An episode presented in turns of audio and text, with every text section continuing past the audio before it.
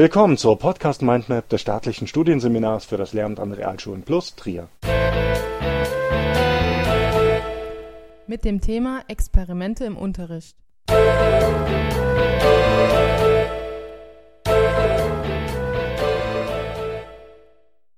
Wer experimentiert, sucht nach einer Erklärung für ein Phänomen. Dabei kann es sich um ein Naturereignis handeln, zum Beispiel im Fach Erdkunde, wenn es um die Frage geht, warum ein Geysir explodiert. Es kann aber auch um ein beobachtbares Verhalten von Menschen in einer bestimmten sozialen und wirtschaftlichen Situation gehen, zum Beispiel bei der Frage, warum bei einem Vortrag vor einem Publikum die vorderen Reihen oft unbesetzt bleiben. Solche Fragen tauchen in unserem Unterricht an vielen Stellen auf und ein Experiment kann uns an dieser Stelle helfen, Sachverhalte zu veranschaulichen und eine Problemlösung zu ihrer Beantwortung zu finden. Schülerinnen und Schüler lernen also zu vermuten, genau zu beobachten, Beobachtetes zu erklären und Vermutungen zu revidieren bzw. zu präzisieren.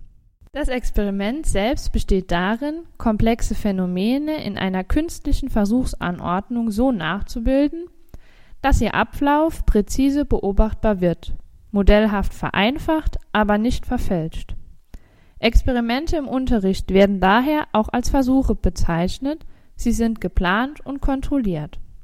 Versuch deshalb, weil das Wagnis des Scheiterns zu den Wesensmerkmalen eines Experiments gehört. Wörtlich übersetzt bedeutet Experiment Probe. Man probiert aus, ob sich das, was man hinter einem Phänomen als Erklärung vermutet, durch ein mit wissenschaftlicher Präzision geplantes Testverfahren beweisen lässt oder nicht. Ein wesentliches Kennzeichen eines Experimentes ist die beliebige Wiederholbarkeit. Das heißt, das Experiment kann beliebig oft nochmals durchgeführt werden. Die Organisation des Experimentes. Experimente können in unterschiedlichen Phasen des Unterrichts eingesetzt und dementsprechend charakterisiert werden. Man spricht im Einstieg von Einführungsexperimenten, die vor allem das Ziel haben, die Motivation, Neugierde und Fragehaltung zu wecken.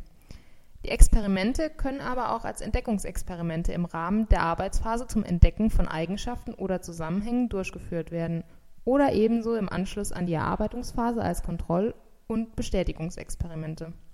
Dabei können die Versuche von der Lehrperson oder den Schülerinnen und Schülern selbst durchgeführt werden. Der experimentelle Unterricht umfasst mehrere Phasen. Im ersten Schritt sieht man etwas, das heißt, man wird mit einem Phänomen konfrontiert, zum Beispiel in Form eines Demonstrationsexperimentes. Sinnvoll ist die Formulierung einer Frage, die ein Problem, eine Erscheinung oder einen Vorgang anspricht und deren Antwort eine Erklärung bieten soll. Darauf folgt eine Vermutung darüber, was sich hinter dieser Beobachtung verbirgt. Das nennt man die Phase der Hypothesenbildung. An diese schließt sich die dritte Phase der Planung des Versuchsaufbaus an, mit dem Ziel herauszufinden, wie sich das Phänomen wirklich verhält. Schließlich folgt die Durchführung des Experimentes in Form von Schülerexperimenten. Zum Abschluss müssen die Ergebnisse präsentiert und Zusammenhänge erklärt werden. Die Lösung der Ausgangsfrage wird somit gefunden und die Hypothesen werden bestätigt oder verworfen die Erkenntnisse, die aus dem Experiment gewonnen wurden, werden nun mit der Wirklichkeit verglichen. Wenn der Unterricht mit der Begegnung mit einem Phänomen, der Formulierung einer Forschungsfrage oder der Durchführung eines Demonstrationsexperimentes beginnt, sollte man darauf achten, dass alle Schülerinnen und Schüler ausreichend Zeit und Gelegenheit haben, die Problemstellung zur Kenntnis zu nehmen. Auch sollten möglichst alle in den Prozess der Hypothesenbildung einbezogen werden – das wird erreicht, indem man in der Think-Per-Share-Struktur vorgeht oder in zuerst schriftlich und dann erst mündlich ein Brainstorming einsetzt, in dem sich alle äußern. Man muss den Schülerinnen und Schülern Mut machen, alle nur denkbaren Vermutungen zu äußern. Die Äußerungen müssen in dieser Phase nicht bewertet werden, auch wenn sie unsinnig zu sein scheinen. Nach Abschluss der Hypothesensammlung kann man diejenigen ausfiltern, denen es sich offensichtlich nicht nachzugehen lohnt. Trotzdem sollte man sich bei den Schülerinnen und Schülern bedanken, die sich eingebracht haben. Sinnvoll ist es außerdem, die Schülerinnen und Schüler überlegen zu lassen, wie ein Versuchsaufbau aussehen kann. Bei ziellosem Herumraten kann man allerdings durchaus Vorgaben machen.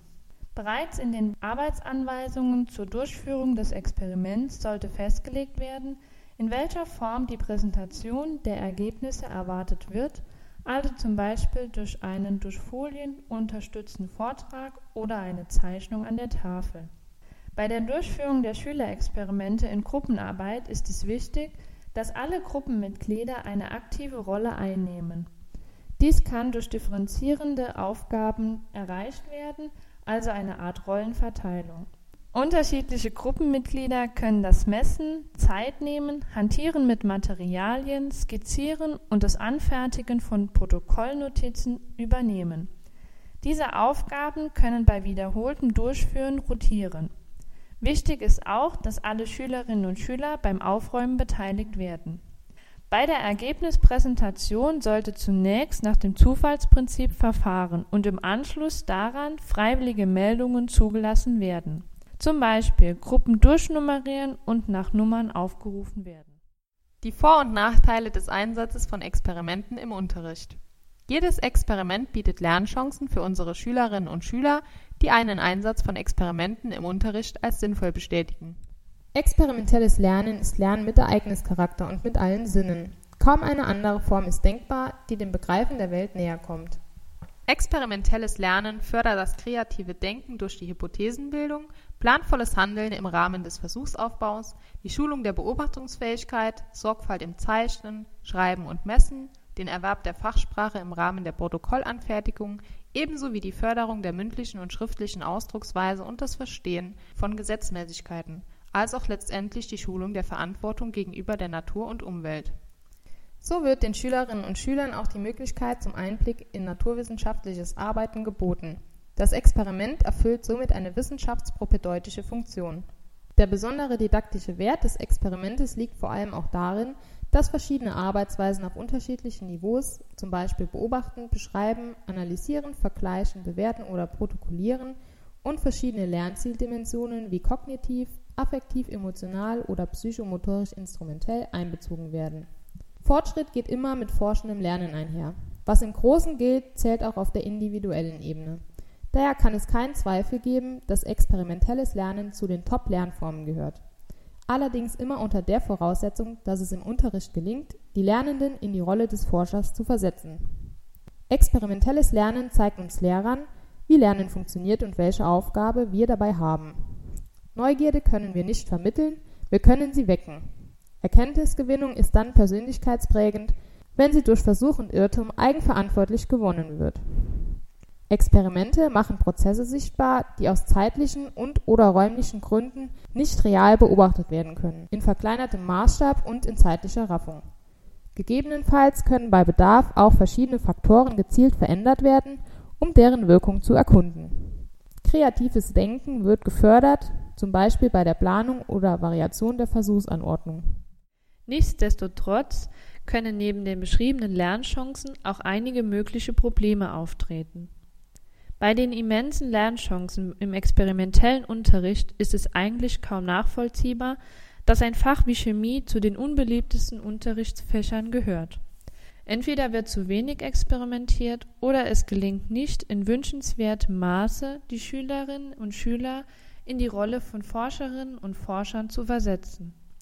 Wahrscheinlich steht auch der 45-Minuten-Takt der Einzelstunden dem experimentellen Lernen im Weg man sollte Schülerexperimente mit Vorbereitung, Durchführung und Auswertung nicht in eine Einzelstunde pressen.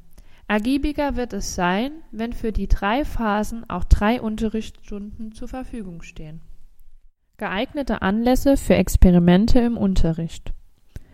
Aufgrund der genannten Lernchancen bildet das experimentelle Lernen den Kern eines handlungsorientierten naturwissenschaftlichen Unterrichts nicht ganz außer Acht gelassen werden sollte, dass das Experiment auch in den Sozialwissenschaften eine Rolle spielt. Zum Beispiel kann man der Frage zur Entstehung und Regelung von Konflikten auch experimentell nachgehen.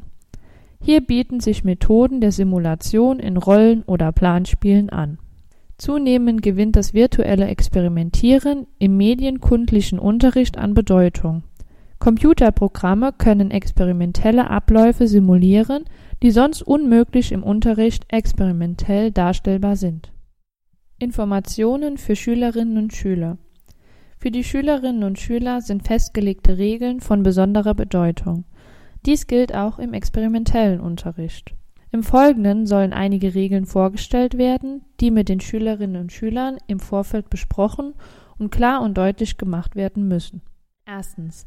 Die Schülerinnen und Schüler sollen sich auf die Arbeitsanweisungen konzentrieren und sich genau daran halten. Dies ist vor allem bei der Verwendung gefährlicher oder reizender Stoffe notwendig.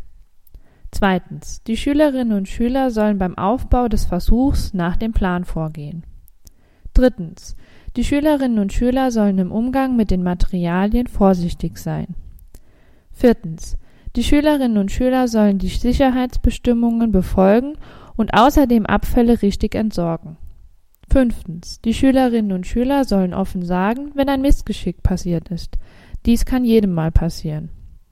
Sechstens. Die Schülerinnen und Schüler sollen sorgfältig arbeiten beim Beobachten, Notieren und Protokoll anfertigen.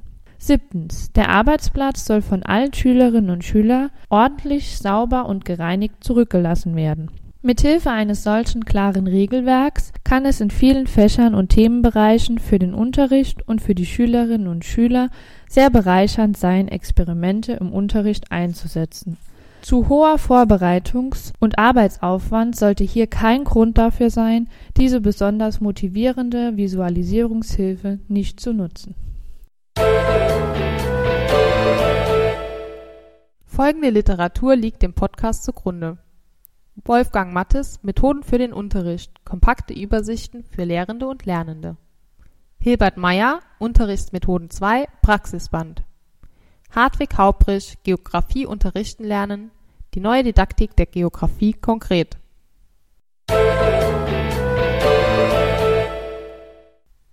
Diese Episode wurde erstellt und gesprochen von Katrin Stoll und Nina Schmidt.